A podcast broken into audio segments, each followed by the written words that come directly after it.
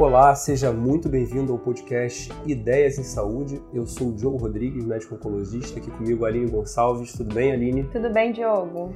E a gente está vivendo um frisson e, de certa forma, até o noticiário está sendo tomado todos os dias pela questão da, do coronavírus. A bolsa caiu, depois subiu, depois caiu de novo e as pessoas estão super preocupadas sobre isso. E para falar um pouco sobre esse assunto, a gente está aqui com o Fábio Leal, que é médico infectologista e também pesquisador do Instituto Nacional do Câncer. Tudo bem, Fábio? Tudo bem, Diogo. Bom dia.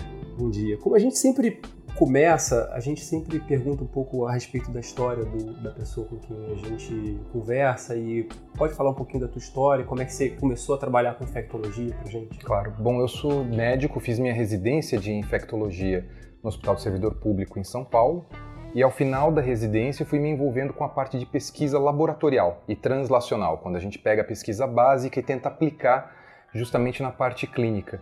E com isso eu acabei lidando tanto com a parte clínica quanto a parte de pesquisa laboratorial, especialmente na parte de virologia, cuidando da parte de pesquisa de vírus, como o HIV e o HTLV, que é um vírus muito semelhante, e aí o vínculo com a parte oncológica, que é um vírus que pode causar leucemia.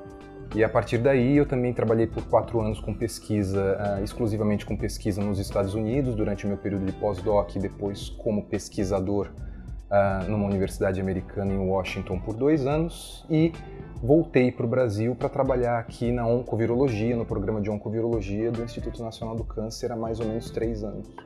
Fábio, para a gente contextualizar o que está acontecendo hoje, acho que alguns conceitos é muito importante a gente passar para os nossos ouvintes.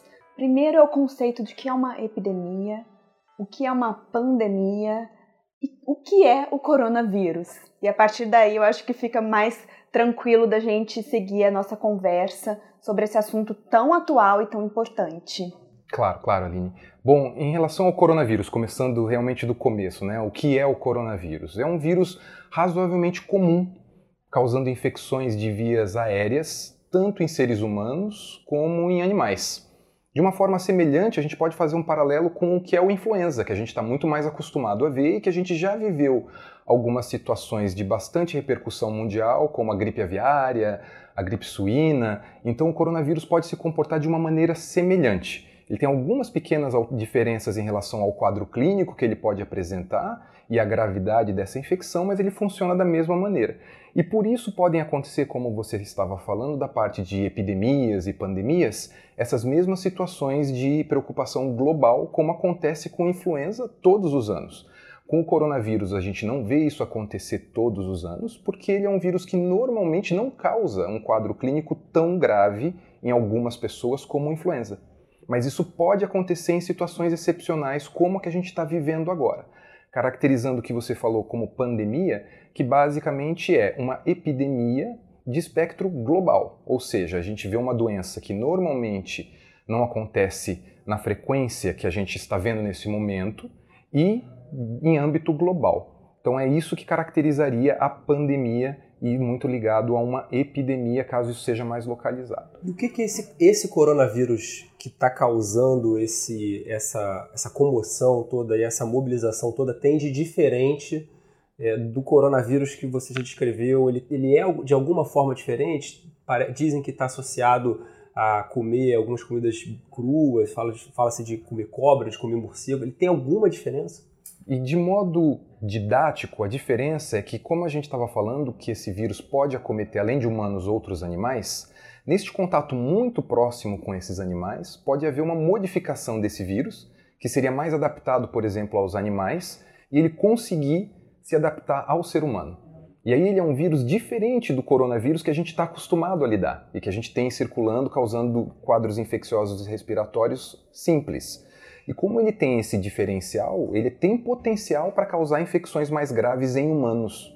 Isso normalmente acontece pelo contato muito íntimo, muito próximo que alguns humanos podem ter com esses animais, como a gente viu acontecendo desta vez na China. Eles já identificaram o problema, como a gente sabe, foi no mercado de venda de animais vivos né, em Wuhan, na, na China, que permitiu essa passagem do vírus para seres humanos que se adaptou e agora consegue se transmitir de pessoa para pessoa. Ele não tem mais essa transmissão animal-pessoa, mas é um novo vírus, sempre um coronavírus, mas com essas características, podendo ser transmitido de pessoa para pessoa, mas diferente do coronavírus que normalmente está circulando entre a gente. Mas isso não é a primeira vez que acontece. Nos últimos 20 anos, pelo menos que nós sabemos de, de, de é, amplitude global, é a terceira vez que a gente está vendo. A gente já teve o SARS em 2002, também com origem na China, e a gente teve o coronavírus do Meio Oriente, que começou ali na região do Meio Oriente dessa mesma maneira com os animais e que até hoje a gente tem casos esporádicos desse coronavírus acontecendo.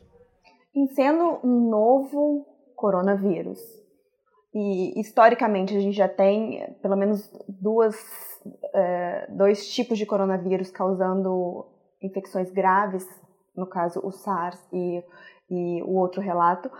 É, quanto tempo, em média, se leva para conhecer, para que a gente consiga conhecer esse novo coronavírus e quanto tempo para desenvolver ou tratamento ou vacina? Qual, qual a expectativa de tratamento e vacinação para este coronavírus? É, é uma pergunta bem interessante, Aline, porque a gente vê, conforme a gente vai lidando com epidemias e pandemias, quando elas atingem nível global, a evolução que a medicina e a tecnologia acaba sendo forçada a ter para responder a essas demandas que você levantou.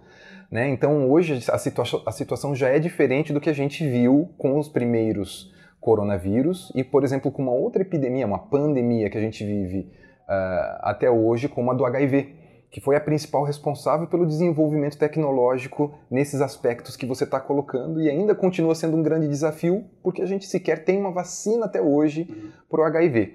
Eu estou falando de HIV que parece algo completamente dissociado, mas é porque é a origem de todas essas perguntas que você está colocando. E, curiosamente, até hoje a gente não conseguiu. E se achava no início que em um ano a gente teria uma vacina para o HIV, na década de 80. E com toda a tecnologia que a gente tem hoje, isso ainda não aconteceu. Então não existe uma resposta é, exata para essa sua pergunta. Mas com a tecnologia que a gente tem hoje, a gente consegue desenvolver isso com uma velocidade muito maior. Do que no passado. Do que no passado. Como, por exemplo, com ebola. Né? Quando a gente teve a epidemia de ebola, imediatamente uh, os órgãos públicos, principalmente uh, o Ministério da Saúde americano, né, o NIH, se mobilizou nesse sentido e hoje a gente já tem vacinas desenvolvidas e que estão começando a ser utilizadas nessa, nessa área. Para o coronavírus, a situação talvez não seja tão simples, porque como ele é um vírus que tem características de mutação bastante significativas, como influenza, até hoje a gente não conseguiu também uma vacina universal para gripe, para influenza. Então talvez a solução não seja necessariamente uma vacina a curto prazo e nem uma medicação específica que possa sair para coronavírus, mas justamente as medidas que têm sido tomadas de tentativa de contenção epidemiológica. Falando em contenção epidemiológica, quais são as medidas mais eficazes de contenção epidemiológica é, são essas medidas que estão sendo adotadas pelos chineses? Existem outras? É, como é que, na visão do infectologista, isso deveria estar tá sendo conduzido? Está tudo ok? A China está tá de parabéns? A gente não comeu morcego, né? pois é, a China, tem, a China foi parabenizada ontem pela OMS, pelas medidas que ela tem tomado nesse sentido. Mas isso é uma questão em aberto. Né, a gente vê que essa área de epidemiologia, que, na qual, da qual eu não sou um especialista, mas que faz parte da área de infectologia, é uma área muito ampla e aberta ainda. Né? Tanto que a gente lida com todas essas questões com dengue, com febre amarela. Então, essa área de doenças emergentes, como essa do coronavírus, e reemergentes, que são as doenças que ocasionalmente voltam, né, como dengue, como febre amarela, que foi uma situação dramática que a gente viveu aqui no Brasil poucos anos atrás ainda carecem de um entendimento mais preciso de medidas eficazes de contenção, medidas eficazes de repressão à expansão dessas epidemias. A gente não tem uma resposta exata para isso. Tanto que essa é a primeira vez que a gente está vendo acontecer uma situação tão ampla de confinamento, que é isso que a China está fazendo com a população daquela região, que são mais de 60 milhões de pessoas que estão em confinamento desde 23 de janeiro. Né? O quanto isso vai ser eficaz é um grande experimento populacional que a gente está observando e que vai nos dizer se isso realmente é uma medida que funcione. Se. Isso é a primeira vez que está acontecendo. Nessa escala, nessa proporção. nessa proporção, sim. Agora, a minha opinião pessoal eu posso lhe dizer, considerando as características do vírus, que ele tem uma facilidade, e a gente, como você estava falando, quanto tempo leva para a gente conhecer esse vírus, anteriormente vocês perguntaram. Conforme a epidemia, a pandemia vai se desenvolvendo, a gente vai conhecendo melhor, né? E hoje a gente já consegue dizer que algumas coisas importantes. Esse coronavírus, dentre os três que a gente teve nos últimos 20 anos, é o menos letal. Ele menos, menos letal. Ele é menos letal Essa, que o isso é, isso é uma informação que tem que ficar para as pessoas. Exato. Então isso tem que ser muito exatamente isso, Aline. É muito importante que se entenda que esse vírus, em letalidade, ele é muito menos letal do que o SARS e do que o MERS, que é esse outro do, meio do, do Médio Oriente que a gente estava falando. E ele se aproxima muito mais do que é o influenza em matéria de letalidade, né? que é o que a gente vê todos os anos da, da, da, epidemia de gripe, da pandemia de gripe, que mata milhares de pessoas todos os anos e nem por isso derruba bolsas de valores e os mercados financeiros. Mas a transmissão dele também se aproxima mais da influenza. O SARS e o MERS tinham uma capacidade menor de transmissão humano-humano. Então, que dá algumas características peculiares. É muito parecido com o que a gente estivesse vivendo, o que a gente viveu com H1N1 então, essas medidas de controle, diante dessa capacidade de transmissão, a expectativa é que elas não sejam suficientes para a contenção do vírus. Com a mobilidade mundial que a gente tem das pessoas, mesmo confinando populações, o mais provável é que não seja o suficiente para conter, mas pode reduzir danos, pode retardar a, a expansão dessa pandemia. O tempo vai dizer para a gente se isso realmente valeu a pena, porque o custo também é muito grande de se fazer isso social, econômico. Basta a gente ver os relatos das pessoas que estão na China vivendo esse confinamento e entender o sofrimento que se aplica a milhões de pessoas na tentativa de se conter essa pandemia. Que aparentemente não está dando certo do ponto. Tá, assim, está tá conseguindo conter, mas não está conseguindo impedir que ela se dissemine. Né? Você, contou, você contou é, ela, ela, começou a explodir na segunda quinzena de, de janeiro, hoje dia 6 de fevereiro, a gente está aí com, com, entre 20 e 30 mil casos já documentados. Vários países já, já documentaram pacientes que têm, inclusive com transmissão humano-humano, né? está é, conseguindo segurar, mas não está conseguindo impedir que, que haja essa disseminação. Né? É, eu acho que o ponto, o ponto de virada dessa pandemia vai ser quando essa transmissão sustentada que a gente vê na China, uhum. que como você falou, a gente vê centenas, milhares de novos casos a cada relatório que é liberado, inclusive de mortes também aumentando, quando isso acontecer em outros lugares fora da China, porque a gente está vendo essa transmissão humano-humano, mas a gente não vê isso de modo sustentado ainda em outros países. Mas o mais provável é que isso aconteça. Então o mundo inteiro está se preparando para que isso aconteça. E quanto vai ter valido a pena todo esse esforço de confinamento e isolamento, com uma certa histeria, uhum. inclusive como a gente vê de, por exemplo, proibida de entrada de chineses nos Estados Unidos. A gente vê até uma pitada de questão política. Isso uhum. não é, de modo algum, referendado pela Organização Mundial de Saúde, ou muito menos pelos técnicos e cientistas americanos. E, e por, assim, pensando talvez num certo exagero da parte da população, da mídia, dos governos em geral que possa ter havido, e a gente obviamente está vendo isso retrospectivamente, é difícil julgar o que aconteceu há talvez 15, 20 dias atrás. Por que, que te parece que isso aconteceu? É, existe a possibilidade de acontecer uma, uma, uma real pandemia que que seja muito letal? É, por que o coronavírus? Por que agora? Você tem alguma impressão de por que isso está acontecendo? Por que esse alarmismo todo? Olha, Diogo, eu acho que isso é um assunto que vale a pena ser estudado tanto quanto o coronavírus. Porque é uma situação que a gente sabe lidar ainda menos do que uma pandemia de um vírus como ele. Porque a histeria e o alarmismo que se criou em torno dessa nova pandemia que a gente está vivendo também é, isso sim é algo inédito. Uhum. O coronavírus não, mas esse alarmismo e, esse, e essa histeria como se fosse uma série de televisão. Uhum. Em alguns momentos a gente vê situações que parece que a gente está vendo uma situação de Walking Dead, de tentar uhum. resgatar as pessoas do local onde o vírus está circulando, como se alguém ficando doente ou contraindo esse vírus fosse uma sentença de morte. Uhum. Né? E o que não é o caso, como a gente sabe, como a gente falou da questão da letalidade de ser abaixo de 3%.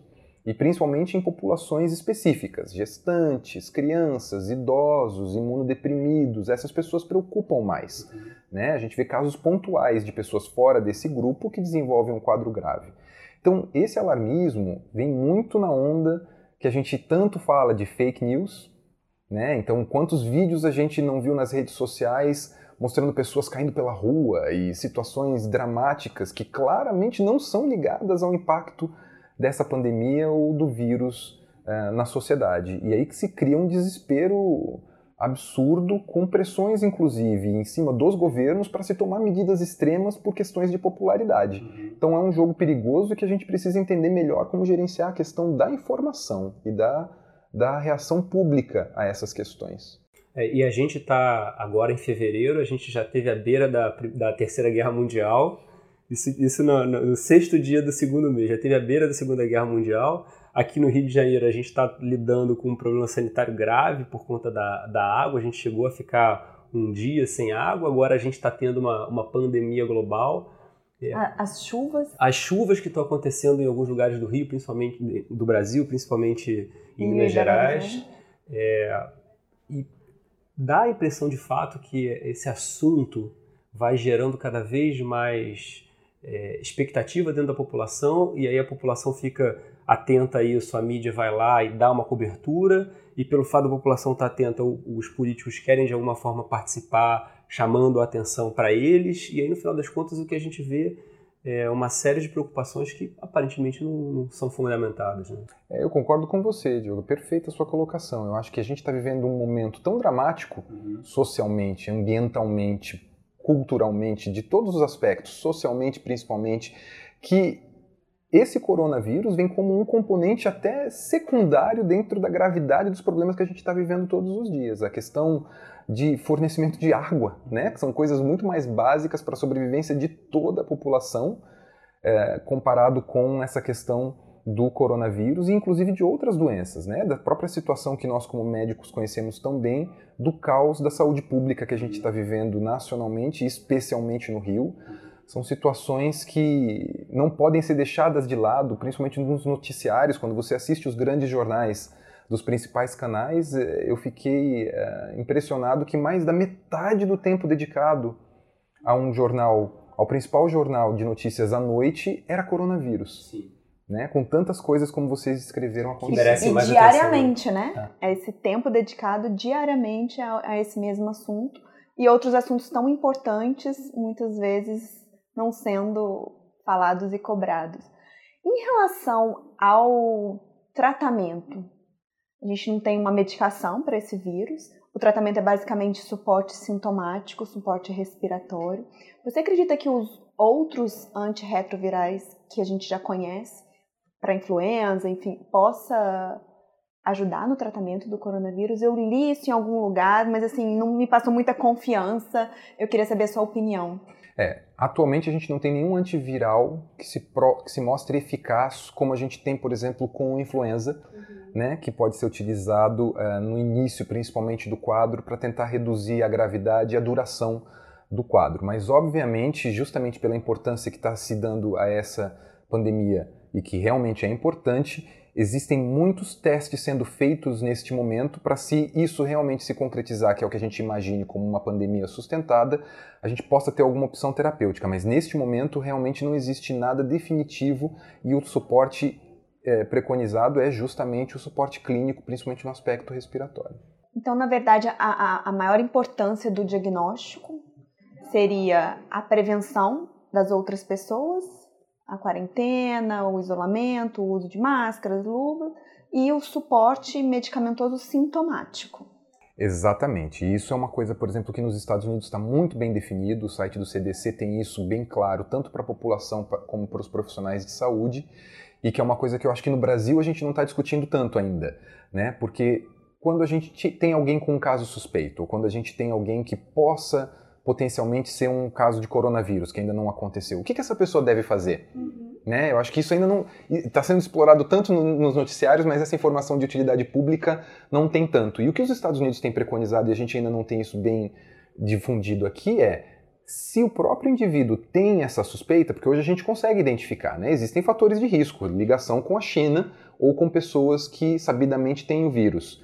O ideal é se avisar antecipadamente o serviço de saúde de que está chegando alguém com essa suspeita, ao invés de simplesmente bater na porta. Porque uma coisa importante inicialmente, essa pessoa precisa ser atendida e esperar separadamente dos demais. Porque eu imagino pacientes. uma emergência aqui no Rio de Janeiro, super lotada, paciente na maca, no chão, aí de repente chega um gripado, entre aspas, com sinais, sintomas de gripe, e de repente aquela pessoa é um suspeito de estar infectado com coronavírus. Teve na China semana passada. Imagina é, a cara do plantonista. Imagina o plantonista, os demais pacientes. Enfim, assim, e é difícil eu, se um paciente meu chegar para perguntar, ah, doutora, eu tô com suspeito, o que que eu faço? Eu não sei para onde mandar esse paciente. Eu vou mandar para uma emergência aberta, eu vou mandar para onde? Exato, é, eu acho que isso é muito mais importante a gente discutir nesse momento, né? Uma preparação, uma coisa que não, não faz tanto parte da nossa cultura de estar tá devidamente preparado para situações.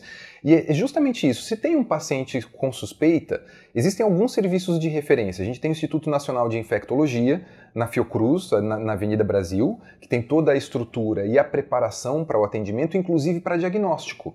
Então existem alguns centros no Brasil, como a Fiocruz no Rio, o Adolfo Lutz em São Paulo, o Evandro Chagas em Belém, que já tem a capacidade por biologia molecular de fazer esse diagnóstico e toda essa preparação. Mas o atendimento a princípio não está restrito a essas unidades. Então uma pessoa com um caso suspeito poderia ir num serviço geral de saúde e, na eventualidade de ser um caso realmente suspeito, porque precisa da avaliação da, da equipe de saúde para definir, né? A própria pessoa não consegue dizer, mas ela tem pelo menos um, um, uma suspeita pessoal, se pode ou não. Por isso a importância que eu acho também de avisar o próprio serviço. Né? Ou seja, e justamente esperar que pelo menos os profissionais de saúde não entrem em pânico. Não é para você falar, então não venha para cá. Não, é para ter a possibilidade de atender e se preparar adequadamente, ou seja, ter uma máscara N95 para atender, colocar uma máscara cirúrgica no paciente quando ele chegar, deixá-lo esperando ou em atendimento numa área separada, definir quais são os profissionais de saúde que vão atender aquele paciente para que haja a menor exposição possível da própria equipe de saúde, entrar em contato com o centro de referência, caso realmente seja um caso suspeito, imediatamente para poder coordenar essa ação. Né? Então a gente não pode esperar que um paciente em Copacabana se desloque sozinho até o Instituto Nacional de Infectologia, porque às vezes ele vai procurar o serviço de saúde mais próximo. Então a gente tem que ter uma rede, por mais que esteja difícil e caótico, minimamente preparada para esse atendimento em saúde pública. Você falou da máscara em 95.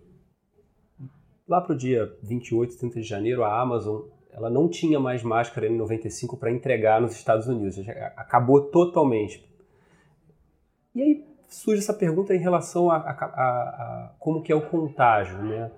é, uma conversa simples de, um, de uma pessoa que chega para o médico e fala assim: Ah, eu estou com suspeita de coronavírus. Isso já é suficiente, ou seja, tem que ser um contato mais íntimo. É, justifica as pessoas estarem comprando máscara assim, qualquer pessoa para comprar para ir ao mercado, enfim, justifica esse grau de. Aparentemente não, né? Isso faz parte daquele alarmismo e aquele Sim. pânico que a gente falou da histeria que está acontecendo, mesmo porque a gente não tem nenhum caso é. confirmado no, no nosso país. É. Quer dizer, provavelmente isso deve acontecer no futuro, se, se concretizar o que a gente está vendo de expansão da pandemia, mas neste momento nem existe motivo para isso. E de qualquer maneira, não há necessidade desse uso indiscriminado de uma máscara N95, que a diferença é justamente que ela é capaz de filtrar a questão do aerossol, né, que são partículas ainda menores e não só gotículas, como seria, por exemplo, para o influenza. Mas colocar máscara cirúrgica no paciente com essa suspeita já inibe consideravelmente a eliminação dessas gotículas. Né? Então essa que é a, a, o racional por trás de colocar a máscara no paciente. Por isso que é importante saber logo de cara que este é um caso potencialmente suspeito e depois suspeito ou confirmado. Né? E o profissional de saúde ter essa proteção com a máscara N95 porque vai estar com esse contato mais próximo. Mas não justifica de modo algum o uso indiscriminado da máscara e mesmo porque a gente sabe que esse uso também não tem uma eficácia comprovada uhum. na prevenção da contaminação população. da população. Não, mas em, justamente em questões técnicas e atendimentos profissionais de saúde. Quanto tempo que o vírus sobrevive numa gotícula, numa mesa ou no ar? Tem esse, já tem esse número? Então, isso pode variar, né? Mas não é uma permanência uh, prolongada. Isso é uma questão de horas. Ou seja, e com a limpeza desses fômites que a gente chama, que são essas áreas, né, que podem estar contaminadas uh, com, com o vírus, com álcool e devidamente é, higienizadas, isso se reduz consideravelmente. O problema do aerossol é justamente das partículas que podem estar em suspensão no ar. Então, o ideal, por exemplo, que o CDC é, preconiza é que se alguém ficou num ambiente, alguém co conhecidamente com coronavírus confirmado naquele ambiente, normalmente ela fica num ambiente com pressão negativa, ou seja, o ar de dentro daquele ambiente não sai para outras áreas e existe um filtro que suga né, justamente esse ar para que haja troca desse ar. Então, o ideal é que aquele espaço só seja utilizado depois que houve a troca uhum. do ar potencialmente contaminado pelos aerossóis né, e a limpeza das superfícies para evitar que eles tenham ficado uh, por ali, porque isso pode durar uh, por horas, então é o suficiente para ter essa contaminação. Nesse sentido, o avião acaba sendo um lugar que potencialmente a pessoa pode se contaminar, embora você tenha fluxo ou não. Sim, o avião. A gente sabe que situações como essa de confinamento, porque o avião não deixa de ser uma situação de confinamento. Uhum. Né? Os cruzeiros, quantas vezes a gente vê acontecer surtos né? dentro de um cruzeiro ou dentro de um avião, pode acontecer também. Né? Por isso que quando a gente tem essas situações de epidemia, se se identifica um caso dentro de um voo e ainda se está nesse período de tentativa de contenção, há o contato direto com os outros passageiros para se tentar monitorar essas pessoas, principalmente quem estava próximo num raio de três poltronas para frente, três poltronas para trás daquela pessoa que teve um contato mais próximo. O, o, Brasil anunciou, né, que o governo vai mandar uma, uma força para já mandou já mandou, né, na verdade, é. para resgatar, por assim dizer, esses brasileiros que estão lá nessa região de Wuhan e que ele vai colocar as pessoas, inclusive a equipe da FAB que vai lá buscar esses, esses brasileiros, é, numa certa quarentena é, em Anápolis, se não me engano. Esse seria, essa seria a conduta mais adequada nesse caso, né? pelo menos observar pra, antes de liberar as pessoas para entrarem de novo na, no, no, Brasil. Né? Sim, é até um, um princípio básico geral. Como é uma doença que ainda não chegou ao Brasil, se a gente está trazendo pessoas potencialmente expostas, e a gente já sabe que o período máximo de manifestação da doença é de 14 dias, você precisa deixar essas pessoas por pelo menos 14 dias numa situação de isolamento de convívio social, uhum. para ter certeza que é, elas não vão adoecer e facilitar a transmissão do vírus durante esse período. E vale lembrar que só está voltando para o Brasil as pessoas que estão assintomáticas, Sim. né? Exatamente, mas elas podem justamente, como a gente sabe, estar no período... Ao longo desses 14 dias desenvolver... Desenvolver a doença. Tem uma questão que também é, pegou... Em alguns sites mais sensacionalistas eu vi a respeito de suspeitas de que algumas partes do coronavírus pudessem ter semelhanças com o HIV e levantou-se uma, uma, uma questão sobre a possibilidade de ser um, de bioterrorismo, ou seja, de ser um vírus é, preparado para causar uma pandemia e causar essa situação toda. Isso não tem fundamento a princípio, né? Muito legal você trazer essa questão, porque a segunda vez essa semana, outra vez foi um aluno da, da, da medicina, uhum que levantou essa questão e viu esse, esse mesmo material.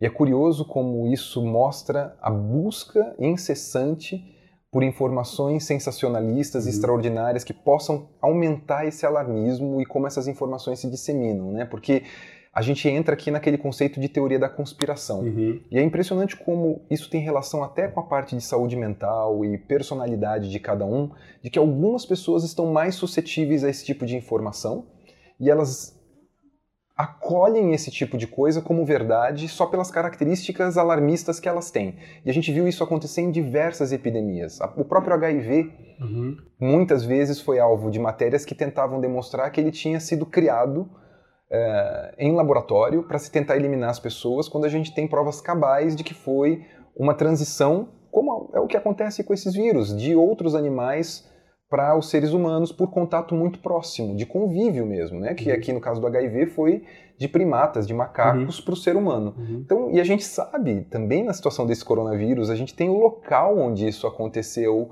mercado de animais vivos e a transmissão aconteceu ali. O caso Index é ali. Não tem por que a gente achar que isso seria uma, uma arma terrorista. Fábio, a gente já está caminhando para o final, já te agradecendo pela, pela oportunidade de esclarecer tanta coisa para a gente.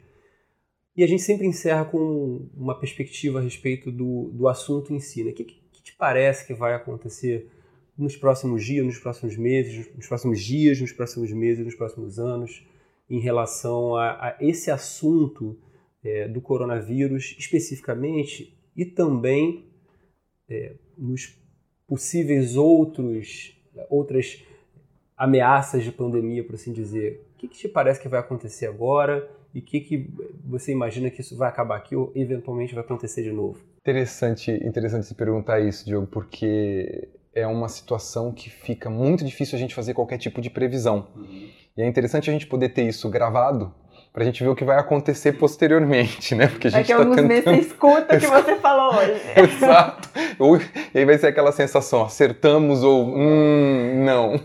não foi bem assim que aconteceu. Justamente porque é uma situação em que a gente está aprendendo todo mundo junto. Eu agradeço a oportunidade de poder conversar sobre isso com vocês e esclarecer algumas questões técnicas da minha área, mas eu não acho que a gente tem como... Uh, desvendar o, o, o, andamento e o mistério do coronavírus. A gente está todo mundo aprendendo junto com essa situação, uhum. inclusive quem é especialista no assunto. Uhum. Agora, em relação a perspectivas futuras, pelas características do vírus que a gente discutiu durante essa conversa, é provável que, apesar de todas as medidas de contenção e esforços que os governos possam fazer, ela deva se expandir e ela deva acontecer de modo sustentado em outros lugares além da China. Porque é só a gente pensar, você tem 40, 60, 80 milhões de pessoas confinadas desde 23 de janeiro. E de modo algum essa, essa epidemia está se mostrando como algo que está regredindo. Uhum. Por quanto tempo mais a gente consegue conter essas pessoas? Será que essa contenção realmente é eficaz? Você consegue conter 80 milhões de pessoas por tanto tempo, né? o transporte, a movimentação dessas pessoas. São 20 países ou mais hoje com casos. E esses pontos de escape, será que nenhum desses pontos vai permitir uma, uma, uma transmissão sustentada do vírus nas próximas semanas, nos próximos meses? Então, a minha expectativa pessoal é de que essa pandemia realmente se estabeleça, né? que significaria que ela tenha uma transmissão sustentada em múltiplos pontos do, do planeta.